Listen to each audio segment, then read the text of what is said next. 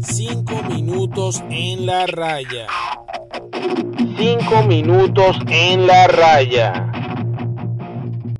Hola a todos, bienvenidos a 5 minutos en la raya. Te habla Gabriel y yo aquí opino en 5 minutos de béisbol y fútbol. Hoy opinaré de lo que fueron las jornadas de fútbol en las copas europeas. Es decir, los partidos de ida de los octavos de final de la UEFA Champions League y los partidos eh, de ida de la Europa League. Eh, eh, en este caso de los 16 avos de final. Empezamos con los partidos del día martes. Bueno, a, modo de resumen, se nota mucho eh, ya con el pasar de los años que la Liga Española no es la Liga Top de Europa. Se demostró sobre todo bueno, en la máxima competición europea, que es la UEFA Champions League, por dos muestras como fue la aplastante victoria a domicilio del Paris Saint Germain al Fútbol Club Barcelona, con la consagración de Kylian Mbappé como un verdadero crack, eh, no solamente porque hizo un hat trick, sino la manera de definir, la manera en cómo desequilibró la defensa. Apoyado también este, el otro gran destacado creo que fue Marco Berratti, quien defendiendo en el centrocampo en jugadas claves, más, controlar los tiempos y distribuir el balón fue fundamental en la victoria del equipo parisino, también demostrando ya el ciclo normal de la vida, ¿no? De, en el que Leo Messi ya no es determinante para remontar un partido complicado. Eh, y bueno, la generación está aquí entre Kylian Mbappé y, y Haaland, el, el delantero noruego que milita en el Borussia Dortmund es otra demostración de que la liga no está en su mejor momento. El Borussia Dortmund también venció 2-3 eh, en Sevilla, al Sevilla, eh, con doblete de Haaland. Eh, básicamente las dos estrellas de, yo creo que de aquí a varios años. Ambas eliminatorias considero yo están decididas, una más complicada que la otra, porque la del Barça sí se puede decir que es muy, muy prácticamente imposible. En cambio, el Sevilla por lo menos todavía tiene oportunidades de, y tiene, eh, eh, está más parejo a nivel de, de, plantillas, eh, la calidad porque para remontar, a pesar de que el Dortmund aplastó en el primer tiempo al Sevilla, no solo por el resultado parcial de 1-3, sino a nivel físico y, eh, y de velocidad. Eh, el Dortmund superó al, Sevilla, pero también la mentalidad aquí funciona y el Dortmund apagó los motores prácticamente en el segundo tiempo y el Sevilla mereció el empate en realidad. Pero bueno, al final se va con un resultado mm, no eh, malo, pudo haber sido peor y con algo de oportunidades. También, bueno, la demostración de lo que hablamos en el episodio anterior, en, el Porto Juventus. El Porto sorprende a la Juve eh, precisamente parte de, la, de las inconsistencias ¿no? de, la Juventus que les hablaron en el episodio anterior en la, en la, en la ofensiva la defensa fue la que la que bueno salió retratada peor por las imprecisiones el error graso de Betancourt en el primer gol en el primer minuto Fernando Federico Chiesa sí está cogiendo ritmo y estuvo muy fino el gol que mantiene viva la Juventus para la vuelta eh, eh, fue producto de él, un golazo también con, con mucha claridad. Y la otra eliminatoria que creo que, está decidida es el Leipzig-Liverpool. Eh, jugaron en Hungría. El Leipzig como, como local, bueno, aprovecharon los, dirigidos por Jürgen, Jürgen Klopp los errores en la defensa del Leipzig. Fueron tres errores al final muy gruesos, aprovecharon dos y se van 0-2 a, Liverpool, aunque con las restricciones del COVID probablemente jueguen también en una sede neutral, pero el Liverpool como, como, como equipo local tiene prácticamente asegurada la, la clasificación a la siguiente fase, demostrando lo, lo bien que también está la liga inglesa.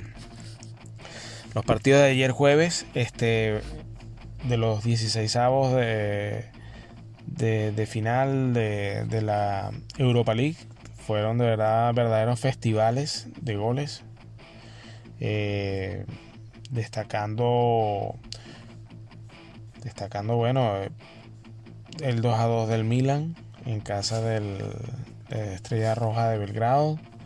El 3 a 3 del molde al Hoffenheim, eh, el molde que estando en casa pudo remontar. Pues el juego se puso 1-3, inclusive 1-4 y le anularon el cuarto gol al, al, al equipo alemán. El Rangers de visita ganó 3-4, importante. Eh, bueno, el Granada logró tremenda victoria ante un diezmado Napoli, 2 a 0, dos equipos muy similares, aunque el Napoli a nivel de plantilla está superior que el Granada. Bueno, la situación del Napoli a nivel de lesiones y coronavirus no está fácil. El Villarreal, demostrando el gran nivel que ha tenido, bueno, venció al Salzburgo 0-2. Y, bueno, el Benfica Arsenal, uno de los grandes partidos, este 1-1 este, en, en Portugal se le complica la situación a Benfica, demostrando bueno, la superioridad de las ligas alemanas e inglesas que logran han estado logrando grandes resultados de visita. ¿no? Un poco andar también la realidad del Milan, un Milan que salió eh, con mitad de cabeza en Europa League y mitad de cabeza para el derby de la Madonina del día sábado, eh, varios titulares en la banca. El Milan no está cayendo mucho en su nivel. Jugadores como Romagnoli, jugadores. Eh, Sandro Tonali no, da, no está a la altura. Rafael Leo ha bajado mucho el nivel. Eh, el más valioso por el Milan fue Teo, que básicamente hizo los tres goles, porque al Milan le, anularon uno. Fue partícipe del autogol y el penal que, terminó marcando. Eh, el nivel del Milan está tan bajo que Samu Castillejo para mí después de, de, la, de Teo fue el jugador más, más importante del Milan. El Milan saca un buen resultado con un pie en, los octavos de final.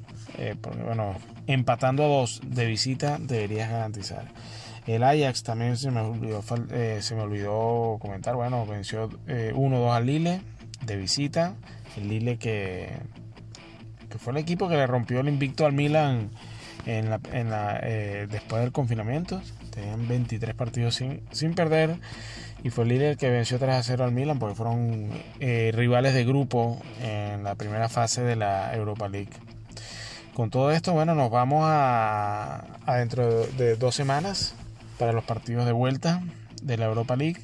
La semana que viene hay partidos de ida de octavos de final de UEFA Champions League donde se puede, haber un baño de realidad aún mayor con, con la Liga Española, sobre todo en el Atalanta Real Madrid. Yo creo que el Atalanta va a dar la campanada y va a poner contra la pared a los de Zidane.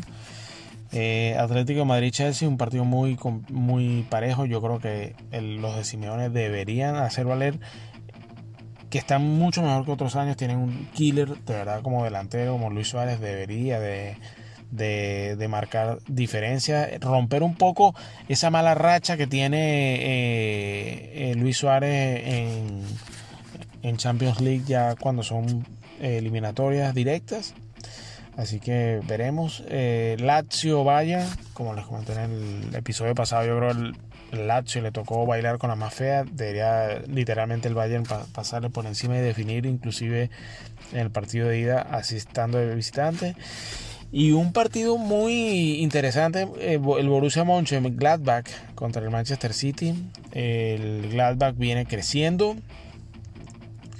Y bueno, chocan dos equipos que están en buena forma eh, de ambas en, las dos ligas, en mi opinión, más potentes de Europa. Son la, alemana y la, inglesa. El Manchester City, bueno, obligado siempre a, a llegar al menos a semifinales. Los dirigidos por Guardiola eh, van de visita y aunque a priori son los visitantes, eh, los favoritos, eh, va a ser una eliminatoria que no la van a tener nada fácil.